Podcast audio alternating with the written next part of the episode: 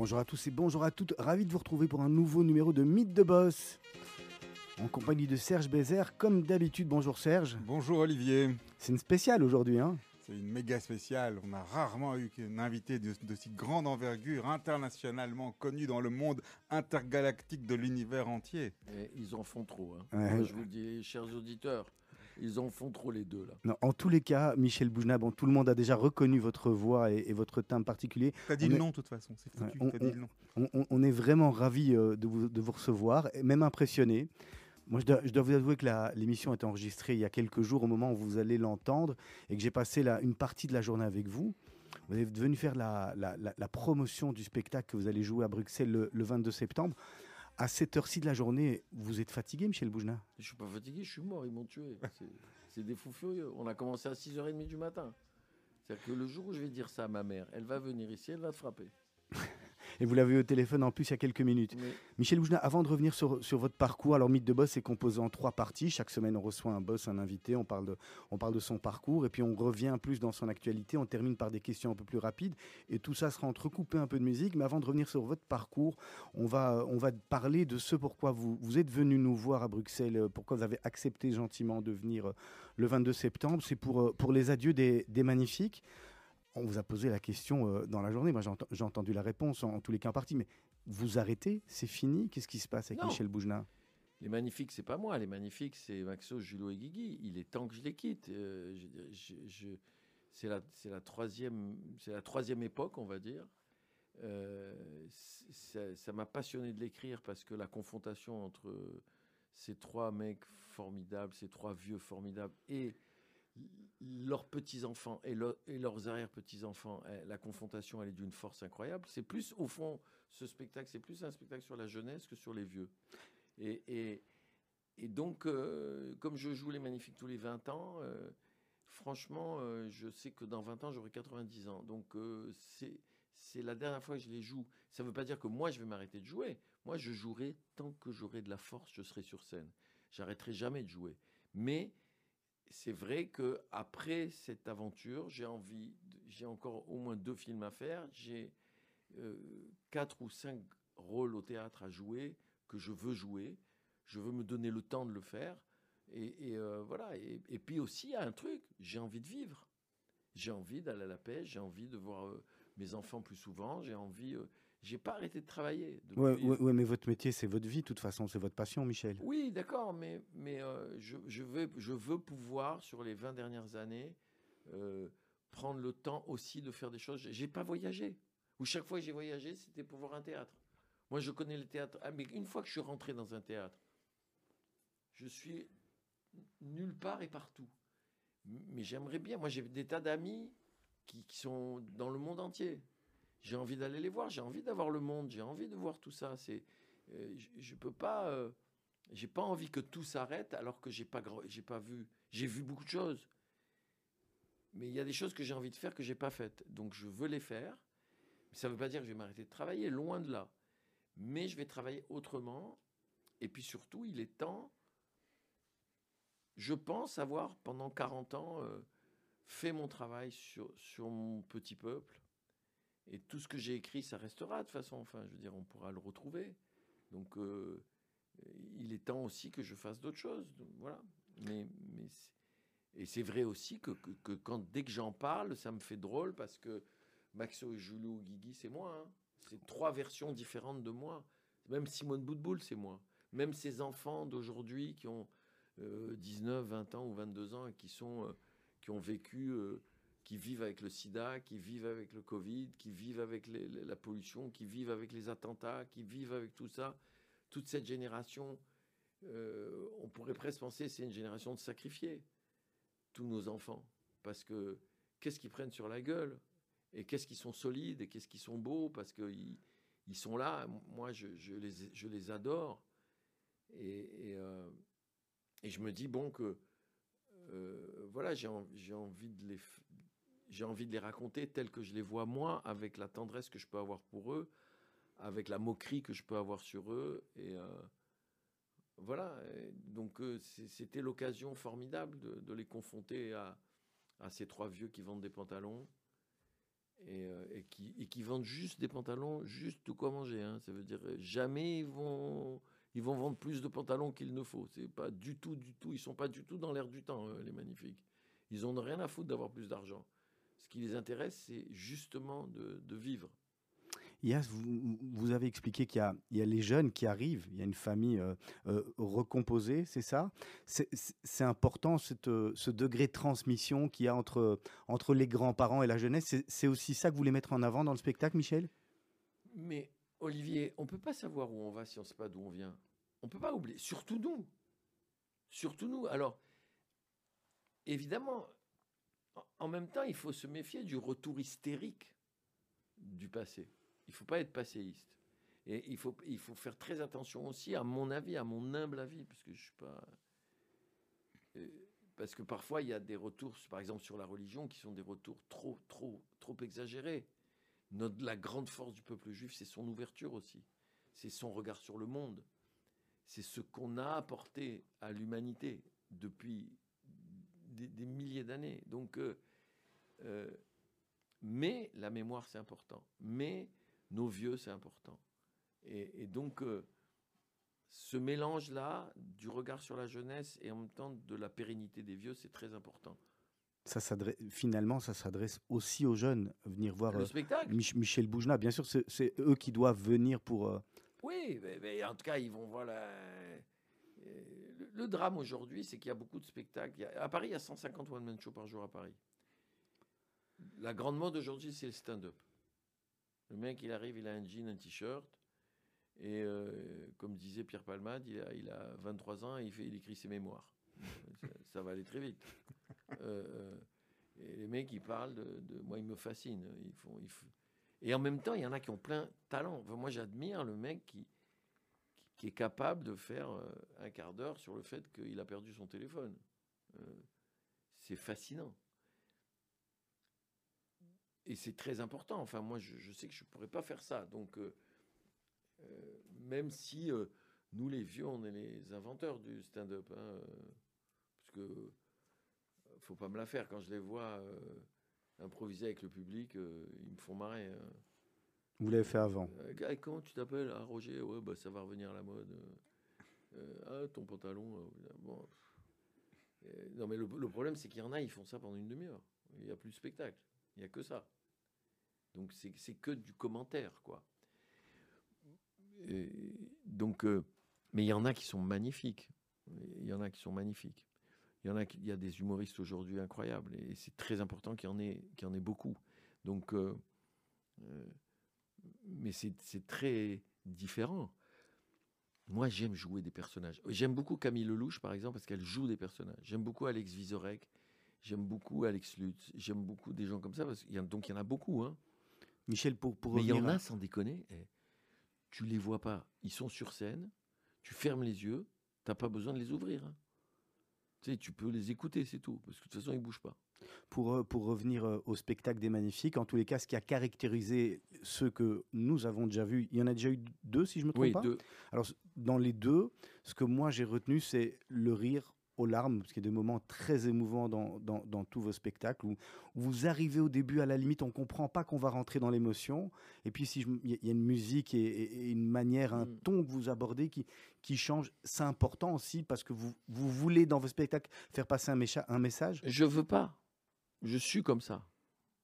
Quand j'écris, j'écris des trucs, ça me fait rire, ça me fait rire. Tout d'un coup, euh, je deviens triste. Mais je ne m'en rends pas compte. Et des fois, je, suis triste, je suis triste, et puis ça devient drôle. Je me rends pas compte non plus. Je fais pas. C'est pas moi qui écris, c'est ma main. Hein. C'est pas moi qui écris, c'est ma bouche. J'écris pas avec mon cerveau.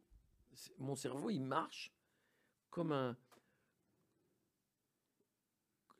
Mon cerveau, c'est comme une, une, comment dire, un, un, truc qui m'aide à dire. C'est un outil, mais je sais pas d'où ça vient. Je sais pas comment je fais. Quand je parle de Simone Boutboul, d'où ça me vient? Par exemple, d'où ça m'est venu qu'elle décide que son médecin, qui s'appelle M. Goldenberg, d'ailleurs elle dit, elle dit un truc qui me fait mourir de rire, elle dit, il y a des gens, ils m'ont dit qu'il était juif. Depuis quand il y a des juifs qui s'appellent Goldenberg? Belaïch, Boudboul.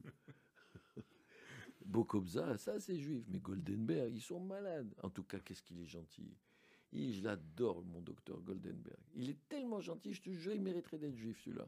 et, euh, et, en plus, il a une seule patiente, c'est moi. D'ailleurs, il m'a dit, il m'a dit, ça s'arrête le jour où il y en a un des deux qui meurt. Parce qu'il est très vieux. Mais je l'adore. et, elle est. Quand j'écris ça, je ne sais pas d'où ça vient. C'est n'est pas réfléchi chez moi. Après, je réfléchis pour le mettre en ordre, ou je réfléchis pour le prendre en note, pour pas l'oublier. Mais finalement, c'est des, événements vécus, des, des, situations. Euh... Je sais pas. Par exemple, elle a une petite, une petite fille, une arrière petite fille ou une petite fille qui s'appelle Wendy. Cette petite fille, elle a trompé son mari. D'accord? Ma première réaction, quand je, joue ça, j'écris ça, j'écris. Je dis, tiens, elle pleure. Pourquoi elle pleure? Ah, elle a trompé son mari. Ça me vient comme ça, d'accord? C'est pas réfléchi. Euh, ma première réaction, c'est de dire euh, que Simone Boutboul, elle, va lui dire, mais c'est folle ou quoi? Tu es folle, tu vas détruire euh, ta famille? Eh bien non. Qu'est-ce qu'elle fait, euh, Simone Boulet? Elle dit Merci mon Dieu, quel kiff que tu l'aies trompé. Et quand je fais ça, je fais, moi, je fais un kiff. Je dis Mais parce qu'il est con, mais il est con, ton mari, mais il est con, c'est un abruti. Mais qu'est-ce qu'on a, nous, les femmes? Qu'est-ce qu'on a? Pourquoi on aime les cons? Pourquoi on aime les cons? On rigole avec les gentils, on épouse les cons. Mais pourquoi? La majorité des femmes, elles font ça. Et après, on regrette. Et après, on est piégé elle dit, mais pourquoi? Parce qu'on croit qu'on va les soigner, qu'on va les rendre meilleurs, qu'on va les rendre intelligents. Non, quand on est con, on est con. C'est comme ça, on n'a aucune chance. C'est, c'est merveilleux que tu l'aies trompé, parce que tu vas le quitter. Et elle lui dit à ce moment-là, tu as été fidèle, ma fille. Finalement, il faut, il faut bien connaître les femmes hein, pour, pour avoir cette analyse très fine comme vous l'avez. Mais ou c'est, le côté féminin qui est en vous. Je me rappelle d'ailleurs que vous l'aviez fait dans un de vos spectacles, hein, d'ailleurs celui-là. Oui, les, les elle, lui dit une chose que j'adore, elle lui dit Tu as été fidèle. Elle lui dit Mais, mais j'ai pas été fidèle, je l'ai trompé. elle dit Non, tu as été. Oui, elle lui dit Tu te trompes, tu as été fidèle à la femme que tu aurais pu devenir si tu l'avais pas rencontrée. Tu vas enfin pouvoir devenir qui tu es. C'est merveilleux de dire ça à sa petite fille. C'est merveilleux d'avoir une grand-mère qui est capable de dire ça. Et, et, euh, et donc, je pense je ne sais pas d'où ça vient, je ne sais pas comment j'écris. Et, et elle est drôle, elle est drôle. Elle a, elle, c'est pas qu'elle, c'est pas que je me moque pas d'elle. C'est elle qui a de l'humour. Elle est brillante, elle. Elle a de l'humour. Ces personnages vous accompagnent tous les jours? Euh, En tout cas, euh, dès que j'y pense, et comme j'y pense beaucoup. Il y a des jours où vous vous levez et dites tiens aujourd'hui je suis ça, ou je réagis comme, ou je non, je travaille comme? Non, je me mets au travail. Il faut travailler. Quand je décide d'écrire, j'écris, je travaille tous les jours. Je travaille tous les jours quand je décide d'écrire et j'y consacre du temps. Ça veut dire je consacre 5, 6, 7 heures par jour. Et, je, je, je, et pour écrire, j'ai des, des, techniques. Il y a des automatismes à la oui, fin Chez moi, oui. Par exemple, je vais marcher. Alors quand je vais marcher, je me, je me, je me laisse aller à tout et à n'importe quoi et, je, je, tout seul, hein, des fois, ou, tout seul ou avec, avec euh, quelqu'un qui m'écoute. Après, je rentre à la maison et là, j'écris ce que j'ai inventé quand j'ai marché. Mais je fais des marches qui font 12-13 km. Hein. ensuite, euh, une fois que j'ai pris des notes comme ça, j'arrête. Euh, je mange ou prends une douche, je dors une demi-heure, et puis après je reprends, et là je joue, je travaille vraiment, euh, à partir des notes que j'ai prises. Et puis quand, quand j'ai fini de jouer, que je suis fatigué, je me mets à mon bureau et là j'écris. J'écris ma journée, j'écris tout ce que j'ai trouvé, pour pas oublier. Donc, euh, euh, non, ça vient que si on travaille. C'est un vrai sacerdoce, finalement. Oui, ça vient. Les idées comme ça qui viennent, c'est très rare. Et la première, la, première lecture ou votre premier spectateur ou spectatrice, c'est qui? Bah, C'est euh, une jeune femme qui s'appelle Corinne Atlas, et c'est mon frère Paul Boujna. Corinne Atlas, qui est juive d'origine polonaise, donc une vraie ashkénaze, de mère polonais, de père polonais, profondément ashkénaze, et justement, et d'une immense culture, parce qu'elle est normalienne, et qui m'apprend plein de choses, parce qu'on a des discussions qui durent des heures sur, sur, Simone Boutboul, on a parlé pendant des heures, et, euh, euh, elle m'écoute, et en même temps, elle me donne parfois des références. C'est pour ça que la culture euh, ashkénaze m'a énormément aidé dans mon travail depuis très longtemps. même, si on, même si souvent je me moque des ashkénazes, mais bon, mais ça, c'est normal. Mais on, parce on, a tous fait cette blague que les séfarades sont les meilleurs amis des juifs, elle est connue. Hein. Et, dans l'autre sens. On est, on est deux aujourd'hui. et, d'ailleurs, parfois, quand je vois un mec qui, qui rit pas, euh, quand je fais un truc où, y a, où je sais qu'il y a beaucoup de juifs, parce que bon, je fais pas ça tout le temps, mais de temps en temps, ça m'arrive de jouer pour, et, pour la communauté. Et euh, enfin là, ça fait longtemps, parce que j'ai joué l'avare, je joue l'avare et tout, ça n'a plus rien à voir. Mais Souvent, quand je vois un mec qui rit pas, je dis ça doit être un Ashkenaz. Il doit rire dedans. Parce qu'un Ashkenaz qui rit, c'est. Un, Ashkenaz qui, qui, sourit, c'est un Sfarad qui a un fou rire. c'est comme ça, ils peuvent pas aller plus loin, ils peuvent pas faire plus. Il faut les excuser. Mais, mais je, non seulement je les excuse, mais je les aime profondément parce que sans leur culture, je ne serais pas là.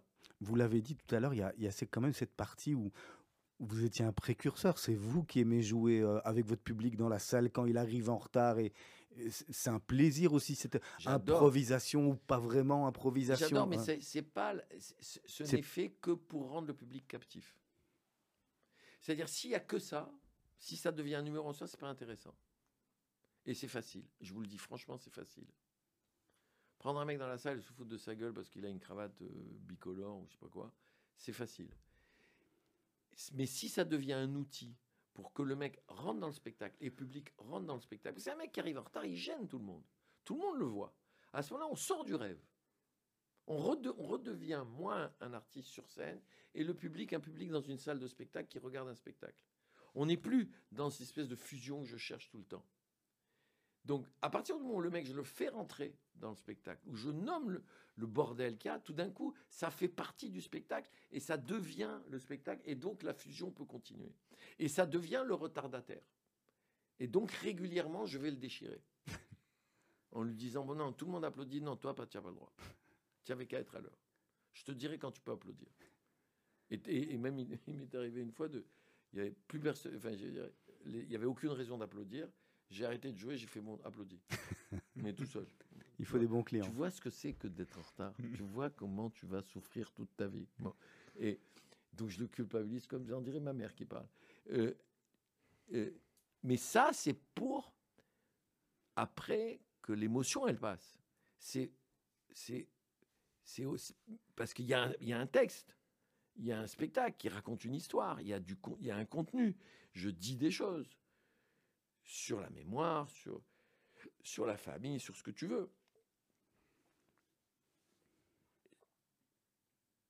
Le problème, c'est que c'est devenu, dans beaucoup de cas, euh, les mecs, ils font que ça, quoi. Ils font une demi-heure sur le public. Ça n'a aucun, intérêt.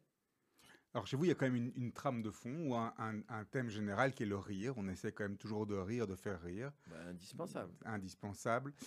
Comment est-ce que le rire a évolué dans ces différentes années? Parce que ça fait quand même quelques années que vous êtes sur scène aussi. Oh, il y a quelques années, on pouvait rire de plus de choses qu'aujourd'hui ou on pouvait rire de la même manière mais différemment? Je crois que, bon, d'abord, je pense que les réseaux sociaux et, et la globalisation du monde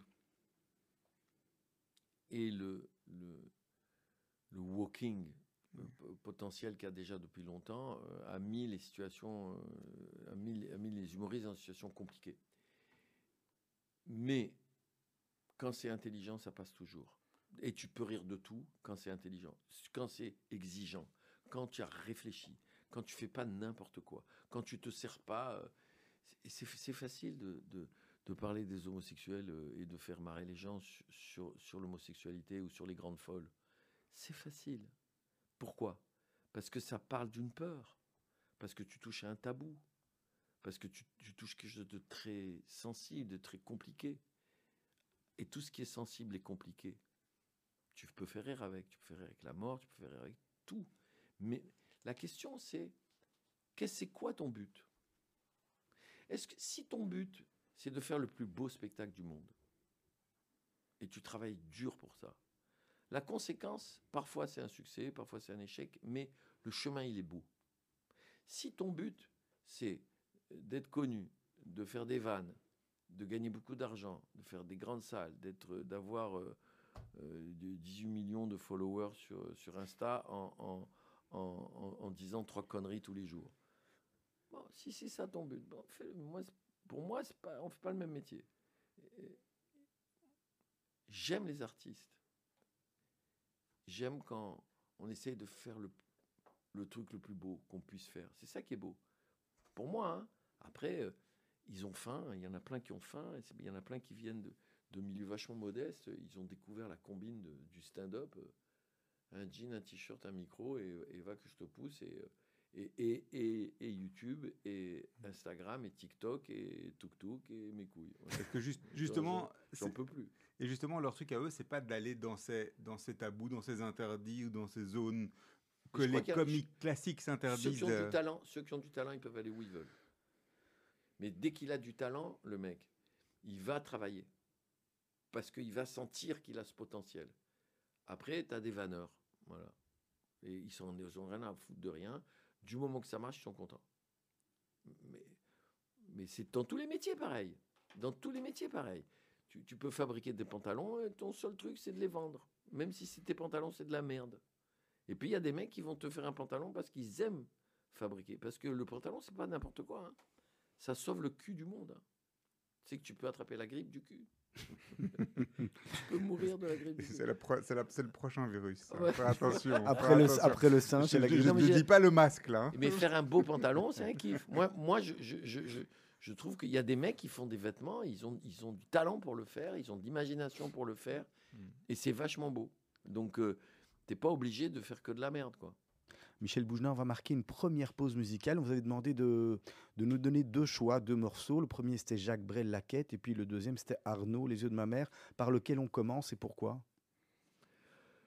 Brel, pour, parce, parce que c'est Brel, parce que bon, il y a tellement de choses à dire sur Brel. Mais il y a une phrase de Brel qui, qui est très importante dans ma vie, c'est, il a dit, parce que tu, quand tu es un jeune artiste, tu te poses toujours la question, est-ce que j'ai du talent? Est-ce que je vais y arriver? Est-ce que ce que je dis est intéressant? Il a dit, le talent, c'est l'envie. Alors tu te poses non plus la question de est-ce que j'ai du talent, tu te poses la question de est-ce que j'ai vraiment envie de faire ça? Et si tu es honnête avec toi-même, tu trouves la réponse. Et si tu es prêt à sacrifier beaucoup de choses parce que tu as envie, alors ça va te donner du talent, parce que tu vas beaucoup travailler. Et ça, c'est d'une lucidité et d'une intelligence magnifique de la part de Brel. Et, euh, et Arnaud, parce que c'est une voix incroyable c'est il te prend dans ton ventre, il te remue. Et les yeux de ma mère, c'est une chanson sublime. Et puis il nous a, il s'est, comme on dit chez nous, il s'est absenté il y a pas longtemps. Donc euh, alors bon, il y a des mecs qui vont dire putain, il a pris deux chanteurs morts encore, il nous a fatigués. Celui-là, il pouvait pas prendre des Belges. Ouais. Et, belge, mais il est en Belgique. Facile, le démago là, le démago. Mais j'ai même pas pensé qu'ils étaient belges, j'ai oublié. Bon, c'est pas grave, c'est pas grave. Mais Brel, il est pas, Brel, il est pas belge comme Johnny, comme Johnny. Brel, Brel, il est Brel. On va se retrouver d'ici quelques instants. Pour les personnes qui nous suivent sur les réseaux sociaux pour des raisons de droit, vous nous retrouvez même avec le son euh, dans deux minutes. En attendant, il n'y en aura pas.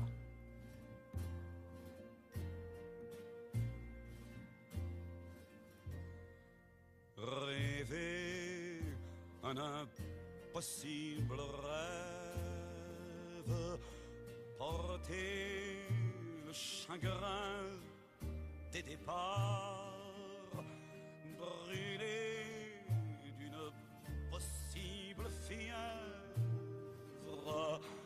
partir où personne ne part, aimer jusqu'à la déchirure, aimer même trop, même mal sans force et sans armure, d'atteindre l'inaccessible étoile, telle est ma quête, suivre l'étoile, peu m'importe mes chances, peu m'importe importe le temps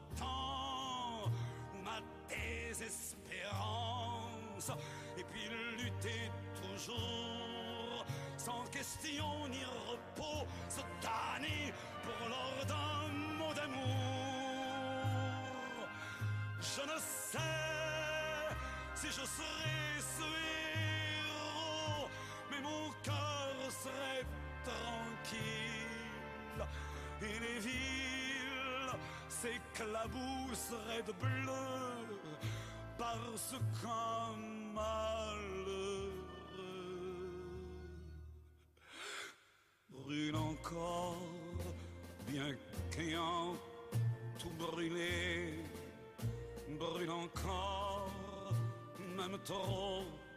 même mal, pour atteindre à s'en écarteler, pour atteindre l'inaccessible étoile.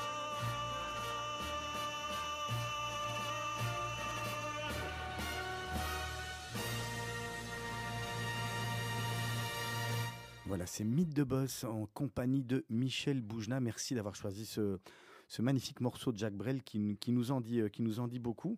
Michel Boujna, est-ce- que euh, après euh, 40 ans de carrière, quand, on monte sur scène, on, a toujours le trac ou finalement euh, on l'a plus, ou on rentre toujours avec la, peur au ventre euh, quand, quand on va franchir et qu'on voit, voit le public qui est là? Je meurs de trouille. Toujours. Vous connaissez pas la phrase du jeune comédien qui va voir lui Jouvet qui lui dit Vous savez, moi j'ai jamais le trac. Et Jouvet dit Vous vous inquiétez pas, ça viendra avec le talent. Bien sûr que j'ai peur, mais c'est jouissif. J'ai peur, j'adore cet état-là. C'est un moteur. Sans, Oui. sans ça, on pourrait pas monter sur scène. C'est pas pareil. Chaque fois que je suis monté sur scène en disant je suis un, je suis un monstre, j'ai tout, j'ai tout fait, les échecs, les succès, qu'est-ce qui peut m'arriver de plus? De toute façon, j'ai pas besoin d'avoir le trac. J'y vais, je rentre, je suis un dieu. J'ai pris une claque. j'ai pris une claque monstrueuse. Ça peut arriver souvent quand même. C'est arrivé. Oui. Euh, bien sûr, euh, tu crois que, que je suis, je suis pas parfait. Moi aussi, je me la pète des fois. Et, et, euh, voilà. Et quand je me la pète, je, je prends la, la raclée très vite. Et, mais en plus, c'est pas, c'est pas que ça. C'est que j'aime cet état-là. J'aime me mettre en condition. J'aime. J'arrive au théâtre très tôt. Je reste, je parle avec les techniciens, je déconne avec tout le monde, machin. Mais en fait, ce qui se passe, c'est que je suis là. Je rôde, je, je, je traîne. euh, je, je joue aux fléchettes, j'ai plein de, de- de rituels comme ça qui m'amènent à la représentation. Et, et, euh, et ce moment qui est sacré pour moi, parce que si c'est pas sacré, c'est pas la peine de le faire. Tu moins, quel intérêt? C'est un privilège incroyable, tu te rends compte? Dans, dans, dans, les adieux des magnifiques, je, rentre, je suis seul sur scène, et il y a des gens qui vont payer pour me voir seul sur scène, leur raconter des histoires. C'est un privilège incroyable, c'est un métier de dingue. Je suis pas, je suis pas genre, tu as une jambe cassée, je la soigne. Je suis pas genre, tu as un problème de tuyauterie, je, je répare ton, ton- ou ta voiture, ou ta plomberie, ou je peins ton appartement. Ça, c'est concret. Tu as besoin de ça. as je construis pas de maison. Ça, c'est concret. Moi, j'ai de l'admiration pour. Tu vois, le mec, te rends compte? C'est un métier magnifique, un architecte. Le mec qui construit des maisons. Quand on connaît l'importance d'une maison dans la vie d'un individu, que tu as besoin de te sentir bien, putain, c'est important. Le mec, il fait quelque chose de concret, il te donne quelque chose de, de fort. Moi, c'est pas quantifiable. Les émotions, ça peut être encore plus, non, encore plus fort. Peut-être, mais c'est pas quantifiable. C'est pas concret. Tu as un pneu crevé, je change ton pneu, j'ai changé ton pneu. Ah, ah. Tu peux rentrer chez toi grâce à moi. Ah. Je suis pas de la merde. Tu peux rentrer chez toi, retrouver tes enfants, retrouver les gens que tu aimes grâce à moi. Côté, Sinon, tu es coincé dans la merde sous la pluie, parce que tu es en Belgique, évidemment. et et qu'en Belgique, il, il- il- il pleut plusieurs fois par jour, ou il fait beau plusieurs fois par jour, je ne sais pas. Mais qu'est-ce qui pleut dans ce pays? Euh, Et tu restes sous la pluie comme un idiot avec ton pneu crevé, si moi, j'existe pas. Ça, c'est concret. Mais c'est vrai aussi que j'ai reçu dans ma vie des lettres incroyables. Incroyables. Une des plus belles que j'ai reçues, c'était il n'y a pas très longtemps. C'est une femme qui me raconte que sa meilleure amie, elle s'est pas suicidée parce qu'elle avait vu un de mes spectacles. Et je me dis, ah ouais, c'est c'est mieux que le pneu crevé. Ouais, C'est presque un psy en fait. Mais on ne le sait pas. Tu vois, on ne le sait pas. Le, on, vit dans un monde imaginaire, en fait.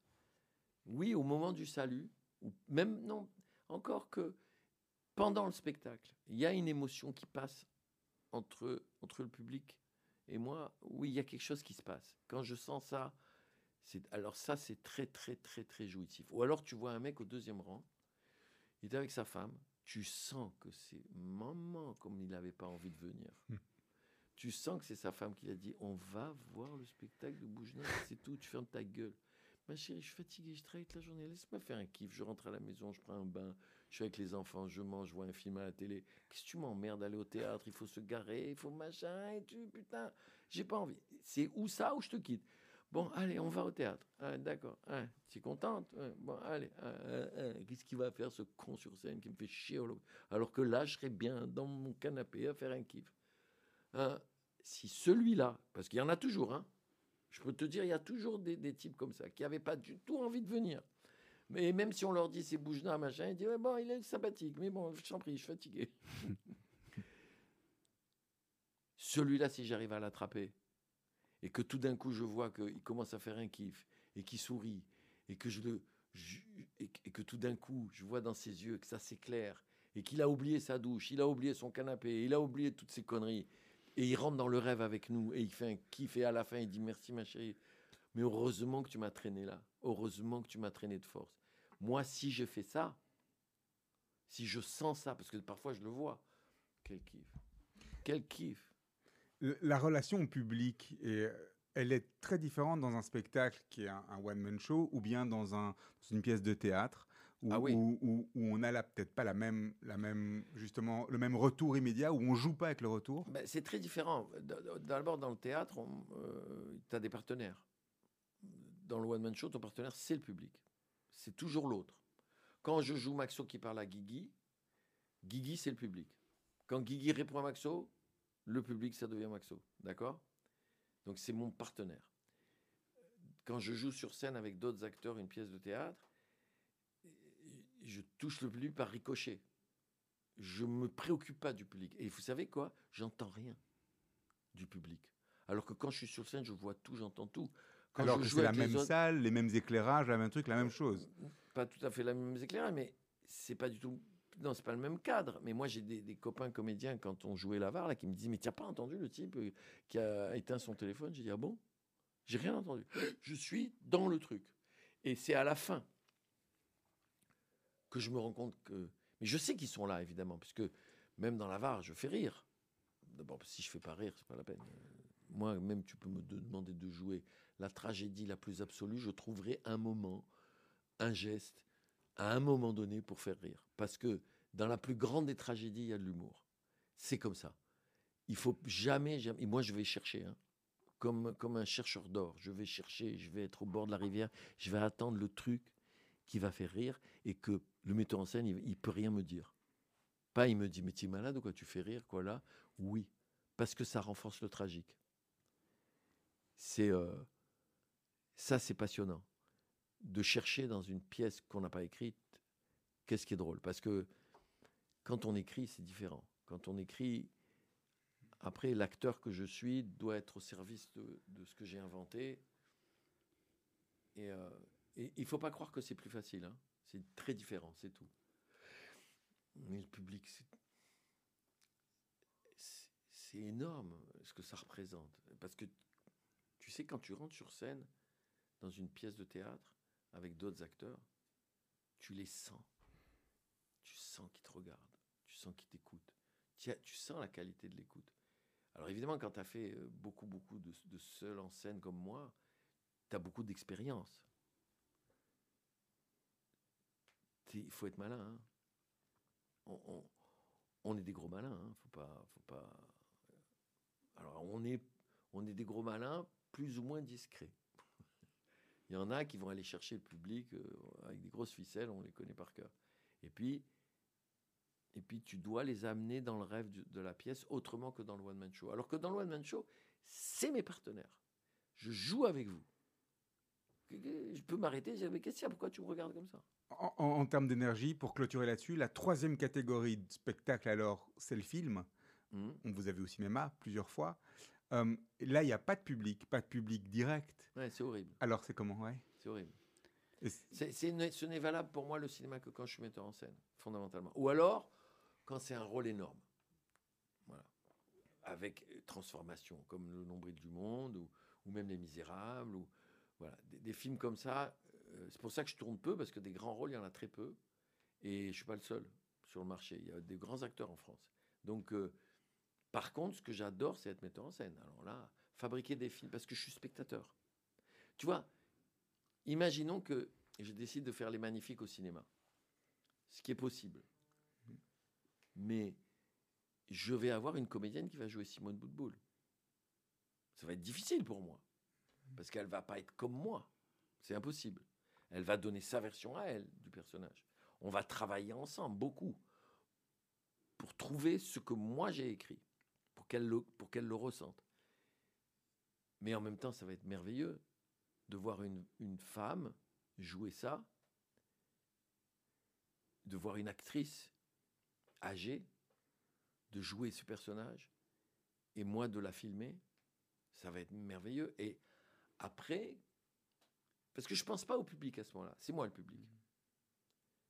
Après, il y a le montage, mais, hein. ça, c'est le réalisateur. C'est vraiment l'œil du réalisateur Oui, qui, oui. qui dit voilà, c'est comme ça que je la vois, c'est ça, que je, Oui. ça que je ressens en la voyant. Et, et après, elle te dit, la comédienne, euh, elle fait quelque chose et tout d'un coup, tu vois quelque chose d'encore de plus beau, de plus riche, de plus intéressant. Quand tu, parce que les comédiens, c'est des créateurs aussi.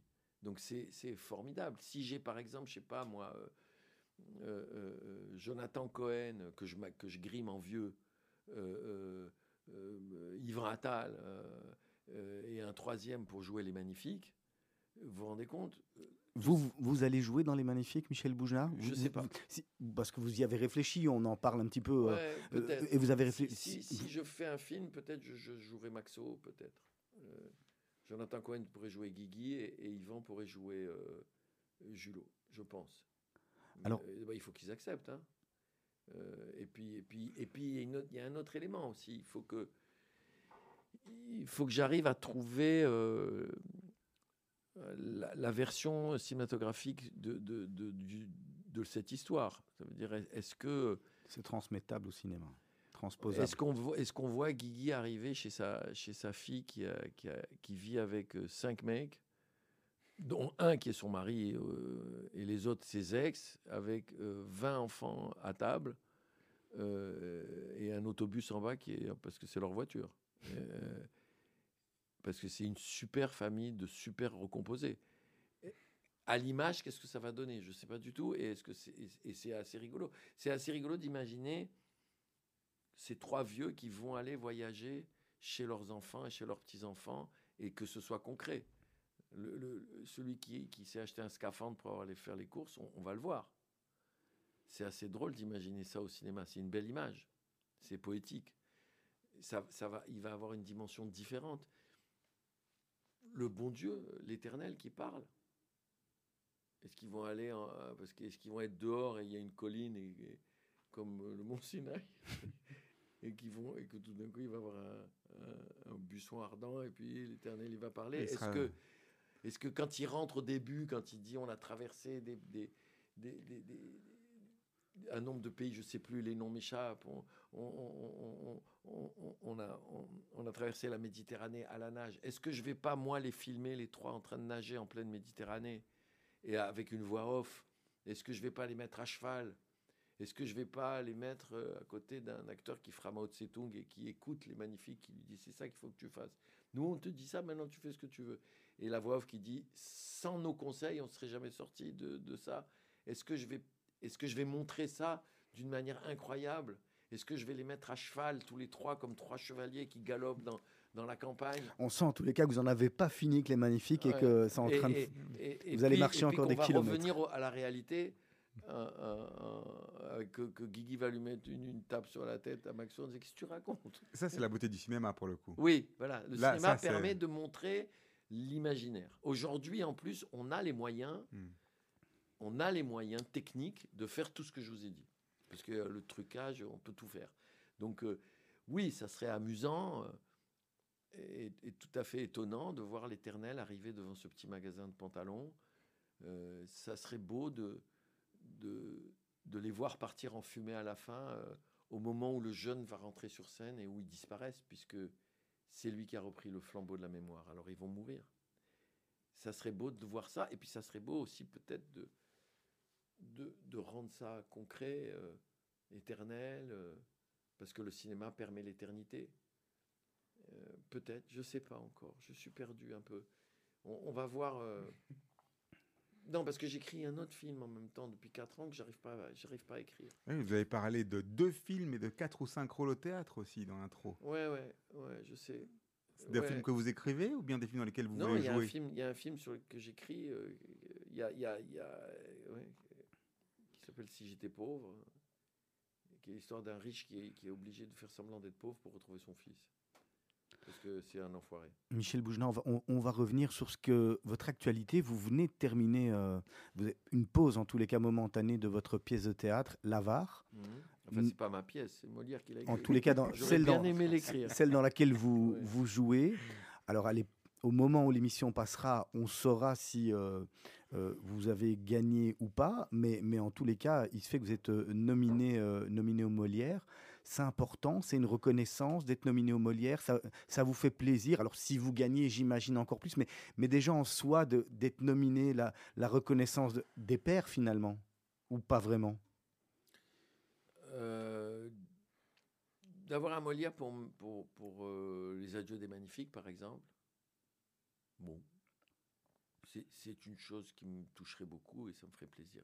Mais c'est pas d'actualité pour l'instant, parce que d'avoir un Molière comme meilleur acteur euh, pour avoir joué Harpagon, c'est un cadeau. C'est pas une revanche, c'est un cadeau. Déjà d'être nommé, c'est énorme.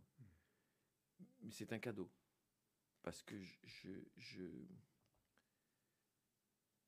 je, suis contre l'idée de la genre ah enfin je suis reconnu comme genre euh, parce qu'avant j'étais quoi? J'étais de la merde euh, avant de jouer à Harpagon Euh, ça veut dire que quand je jouais les magnifiques je faisais de la merde et que maintenant parce que sous prétexte que je joue à Harpagon et que je le fais bien mais ce qu'ils savent pas eux c'est que si Harpagon je le fais bien c'est grâce à Maxo Julio Guigui ils savent pas que la vie c'est un millefeuille si j'arrive à trouver la force l'énergie de jouer un texte aussi beau que celui de Molière, comme je l'ai joué, et je l'ai joué maintenant jusqu'à aujourd'hui, j'ai dû le jouer une 120 fois à peu près. Euh, c'est grâce aussi à tout ce que j'ai fait avant. Je suis le résultat, on est le résultat de, de son histoire. Donc, euh, si jamais il me donne le Molière, c'est Maxo qui va le recevoir. finalement il va dire merci, c'est un grand kiff, la vérité. C'est un grand kiff. Vous, vous savez quoi? Lui, il peut pas parler parce que moi, je suis euh, Michel Bougenaï, vous savez, il, il est très timide. Moi, je peux vous dire, il est très content. il remercie Molière, ses partenaires, ses machins. Bon, maintenant, je vais vous dire la vérité. S'il est là et qu'il reçoit le Molière, grâce à qui? Non, sans déconner, grâce à qui? Mettons les choses au point. vous avez, vous déjà le, le- le- le speech qui est prêt, Non, hein, si on peut, on peut que vous le souhaiter. Ouais, hein. je des fois, je m'amuse tout seul en imaginant cette scène parce que c'est provoquant. Parce Ouais, que théoriquement, ouais. théoriquement, si je reçois Molière pour avoir joué à Harpagon, je dois être avec euh, costume, cravate, très élégant et dire merci, vraiment. C'est un grand moment pour moi et je remercie mon metteur en scène, Molière, mes partenaires, le théâtre des variétés.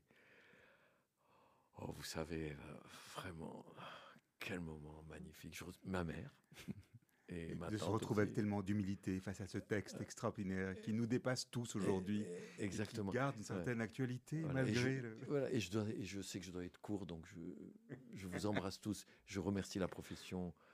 Au revoir. Ça, c'est un francaoui. Mais si c'est le mec, il est né à Annecy, si c'est André Dusselier, c'est normal qu'il parle comme ça. C'est lui, c'est son maxo à lui. Mais moi, je suis pas ça, moi. Moi, je suis pas ça. On n'oublie jamais qui on est. hein. ben non, si jamais je monte sur scène, d'abord je vais leur dire que vous avez fait une énorme connerie, nous, parce que ça va durer deux heures. Alors, dans, dans- dans- dans le style, on a aujourd'hui euh, Et peut-être que j'aurai pas de voix, et peut-être que je serai réellement, sincèrement ému, et que je dirai merci, et que j'irai me. me- En, en tous les cas, en- vraiment du fond du cœur, on vous le souhaite, Michel. Dans- Euh, C'est gentil. dans le style, on a pour l'instant la grande messe du cinéma à Mm. Cannes. Euh, c'est quoi votre vue ou votre vue sur cette, cet événement, ce non-événement, et sur la place que prenne l'actualité dans cet événement? On a vu à l'ouverture euh, le président ukrainien parler, par exemple. Est-ce que c'est cohérent? C'est c'est l'endroit pour? Je sais plus. Très sincèrement, je sais plus. Euh, il, est, sûr d'une chose, c'est que la guerre est une chose horrible, que ce qui se passe en Ukraine aujourd'hui est terrible, qu'il y a énormément de morts, euh, que les populations civiles souffrent terriblement et que Poutine est complètement cinglé. Ça, c'est clair. Euh, Maintenant qu'il y a des gens qui disent que les Ukrainiens, pendant la guerre, la Seconde Guerre mondiale, ils sont comportés comme des monstres, et vis-à-vis de nous d'ailleurs aussi, on ne peut pas l'oublier. Mais la guerre, c'est horrible, de toutes les façons. Donc il faut que ça s'arrête. Maintenant, euh, nous, sur scène, on avait un petit. à- au salut, on avait un petit ruban euh, avec le drapeau ukrainien, tous les acteurs, mais c'était très discret. Euh, c'est compliqué, hein. franchement, c'est compliqué. Parce que, honnêtement, euh, je me méfie de cette espèce de d'hystérie euh, collective à se lancer dans euh, la, la bien-pensance. c'est sûr que c'est sûr que ce qui se passe là-bas, c'est insupportable. Et c'est terrible. Et, que- et que, et que vraisemblablement Poutine est, est, est- est devenu un peu fou. Moi, je pense qu'il est un peu fou. Je pense que. D'ailleurs, c'est ce que dit Macron quand il parle de lui. Il dit il a changé énormément et, euh, on raconte qu'il est malade et, qu'il a un peu rien à foutre de rien, donc il va au bout du truc. Je sais pas. C'est horrible. Est-ce que ça a sa place au Festival de Cannes? Je pense que on ne peut pas être un artiste aujourd'hui ou un individu aujourd'hui dans n'importe quel boulot et faire abstraction de ce qui se passe dans le monde. On parlait de la globalisation, ça existe. Aujourd'hui, on ne vit pas en France on vit, ou en Belgique, on vit dans le monde. Avec, avec l'Internet, avec tout ça, on est, on est connecté au monde, à ce qui se passe. Donc, euh, mais bon, il n'y avait pas... euh, C'est plus sur l'indécence des strass et des paillettes versus. Il n'y a ouais, pas un côté un peu indécent, malsain, C'est strass bizarre, paillettes. c'est bizarre. Mais ils n'ont pas fait la même chose sur la guerre en Syrie. hein. Mm. Et en Syrie, il y en a eu des morts, hein, mais beaucoup. On n'a pas eu à Cannes, euh, tout d'un coup, euh, je sais pas, enfin, sur Daesh, il n'y a, pas- a pas eu autant que sur l'Ukraine aujourd'hui. Donc il y a quelque chose de... parce que la guerre est pas loin. hein. C'est pas loin. hein. Donc il y a, aussi ça. Maintenant, Cannes, euh, c'est, il faut jamais oublier que, les paillettes et tout ça, c'est... euh, la, la partie apparente de l'iceberg. Ce qu'il y a en dessous, euh, c'est le marché. C'est du business. Ouais, c'est, et c'est énorme. Et c'est très important. C'est important d'être là pour vous alors à Cannes. Pour, Non, moi je m'en fous. Euh, c'est important pour les producteurs, c'est important pour les vendeurs de films.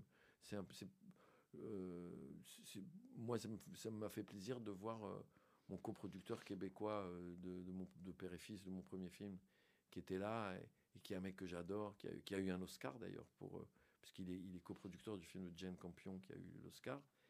C'est un mec génial, ça m'a fait plaisir d'aller à Cannes dîner avec lui, mais c'est tout. Si j'ai rien à faire à Cannes, si j'ai rien à vendre, je vois pas pourquoi je vais à Cannes. À moins, moins que j'ai. Ou alors la seule solution pour aller à Cannes, le grand kiff, c'est quand tu as envie de faire la fête.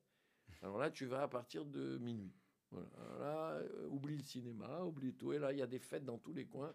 Et là, c'est pour les mecs qui aiment la fête et qui peuvent rentrer dans toutes les fêtes, parce que moi, je peux rentrer dans toutes les fêtes.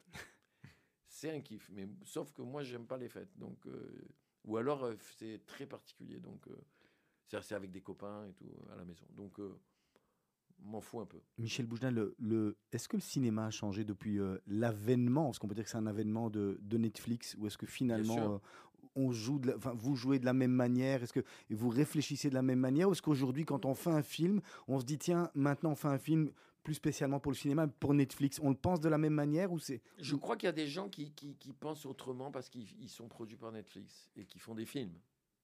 Il y a, certains films qui ne passent que sur Netflix, ils ne passent même pas en salle.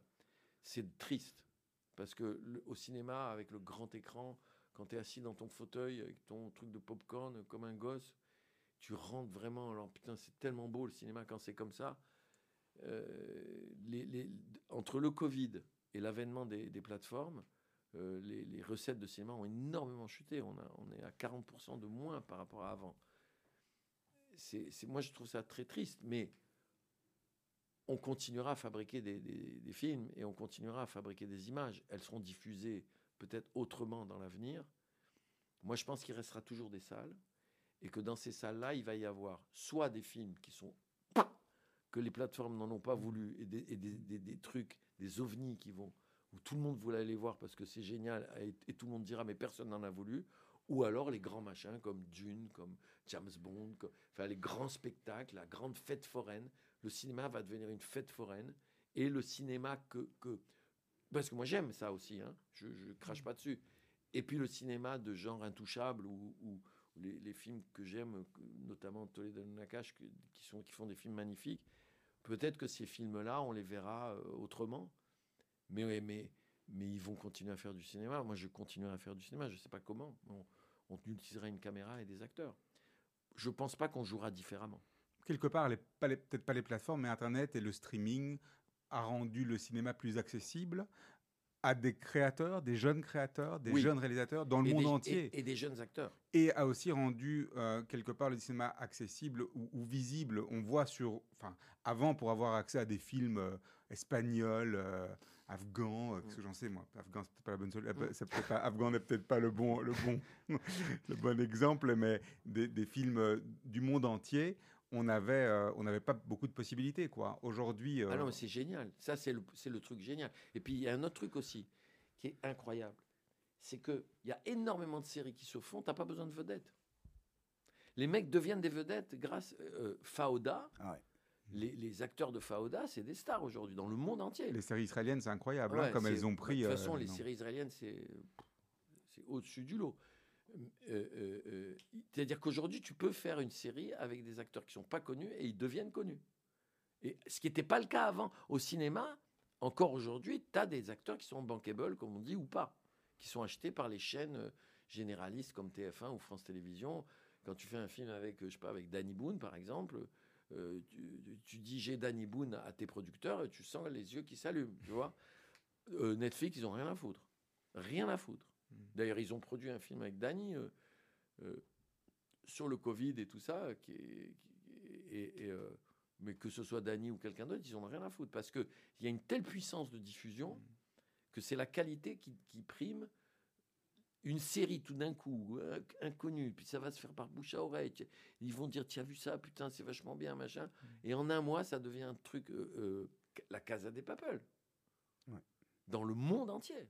Après, il y a aussi des séries comme celle avec Omar Sy, où là, du coup, euh, Arsène, c'est ça, ou Oui, oui, euh, Arsène euh, Lupin. ouais, où là, euh, ben, ça fonctionne aussi avec la star, quoi. C'est Oui, les, les oui, deux oui. ensemble. Il y a des films avec De Niro, il y a des films.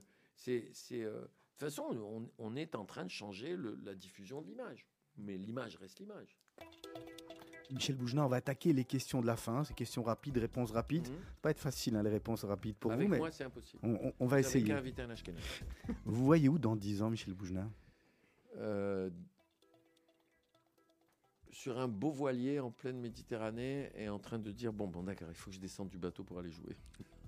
Les réseaux sociaux, ça nous rapproche ou ça nous éloigne? Les deux. Vous en utilisez? Un peu. Mais très peu. Enfin, je suis nul avec ça. Une chose que vous avez faite en étant plus jeune que vous n'oseriez plus refaire aujourd'hui? Me marier. Votre petit plaisir coupable. Euh, mon plaisir coupable, euh, me lever à 3 heures du matin, euh, manger un, un bout de pain grillé avec la confiture d'abricot et voir un film.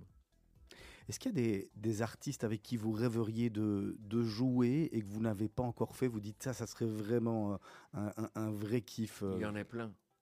Plein. Il y en a un avec qui je jouerai jamais, hélas. C'est Robin Williams, mais je l'ai rencontré plusieurs fois dans ma vie, curieusement. Et c'était des moments magnifiques, mais il y a plein d'acteurs. euh, euh, il y a plein d'acteurs et d'actrices avec qui j'ai envie de jouer, avec qui j'ai envie de partager, avec qui, à qui j'aimerais. euh, Ouais, plein, plein. Vous avez une, lampe d'Aladin, vous avez trois vœux exaucés, ce seraient lesquels? Mes enfants, mon premier cercle, enfin les gens que j'aime. C'est le deuxième vœu. Je peux mettre tout ça dans le premier? Ouais, on peut. ah, bon? Ah, merci, monsieur. Vous faites ce que vous voulez. Vous savez que vous êtes ici chez vous, Radio Judaïka. Euh, de tra- de- D'avoir la force de travailler encore longtemps pour, euh, pour rire et pleurer euh, avec, avec vous tous. Et, euh, et la troisième, euh, on s'en fout du pognon. Euh, juste, il me donne un beau bateau.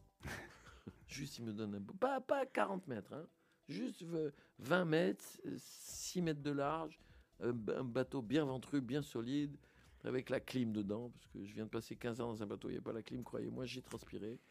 Euh, euh, ça, c'est mon rêve d'avoir un bateau comme ça, de le construire. Même mon rêve, mieux encore, on le construit. Il me donne, il me dit voilà l'argent et tu vas là-bas, tu le construis comme tu as envie, avec le cinéma en plein air. Avec... Mais tu peux pas imaginer. Je peux, je construis un bateau sans déconner. Tu veux plus jamais descendre de ta vie. On viendra. Ah oui, oui, oui. D'abord, on n'a pas été invité, mais bon, je- on, on Non, non, vous êtes on invité. sera pas loin. si, si on vous connaissez, viendra. non, si c'est vous qui faites les vœux, pas vous êtes invité. Venez quand vous voulez. Quel est le, le conseil que vous auriez aimé que l'on vous donne quand vous aviez 20 ans et qu'on ne vous a pas donné? Fais-toi confiance. N'aie pas peur. Vas-y. Tu vas t'en sortir. Ça, ça m'a manqué beaucoup. Michel Boujna, merci beaucoup d'être venu euh, dans Mythe de Boss. Merci beaucoup d'être venu à, à Radio Judaïka. Je vous rappelle qu'on vous retrouve le 22 septembre pour votre spectacle au Centre culturel Ducle. Oui. Les adieux des magnifiques. On, on- on a hâte, nous, euh, vous savez. C'est pas moi que vous allez retrouver, c'est Maxo, Julot, Guigui, Ronald, le pauvre. Ronald, c'est un, nouveau. Oui. Et euh, euh, Wendy et, et- et les autres, Elliot et Simone Boutboul. C'est eux que vous allez retrouver. Moi, je serai caché derrière.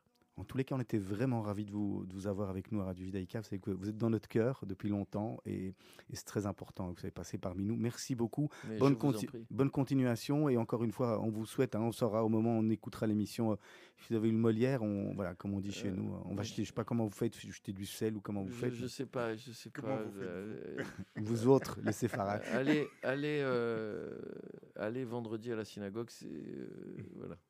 On va se quitter avec votre deuxième choix, Les yeux de ma mère, Arnaud. Oui, magnifique. Merci, à bientôt Magnifique. Michel Boujna. À bientôt. Il y a toujours une lumière.